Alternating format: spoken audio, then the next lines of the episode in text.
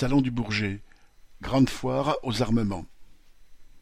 Si un peu plus de trois cent mille visiteurs sont attendus au Salon de l'air et de l'espace qui se tient au Bourget jusqu'au 24 juin, l'essentiel est son caractère commercial avec cent quarante mille professionnels attendus. D'ailleurs, le vrai salon commence plusieurs jours avant l'arrivée des simples visiteurs. Bien évidemment, ce sont les commandes d'avions de ligne civile qui sont mises en avant, comme celles de centaines d'avions Airbus par une compagnie indienne.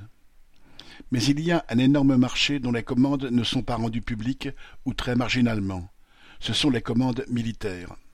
Et pourtant, ce sont elles qui ont fait un bruit d'enfer dans toutes les communes environnantes, bien avant l'ouverture au public.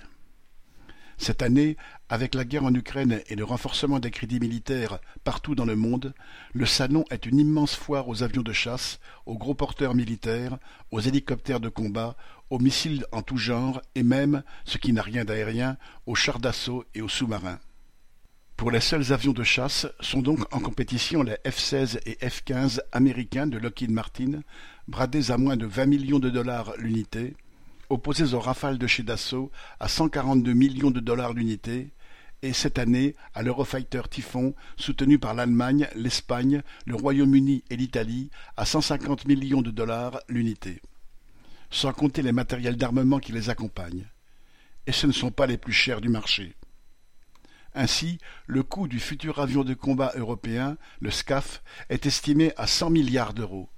Nul doute que ce programme, prévu pour 2040, verra les coûts estimés au départ largement exploser, comme toujours.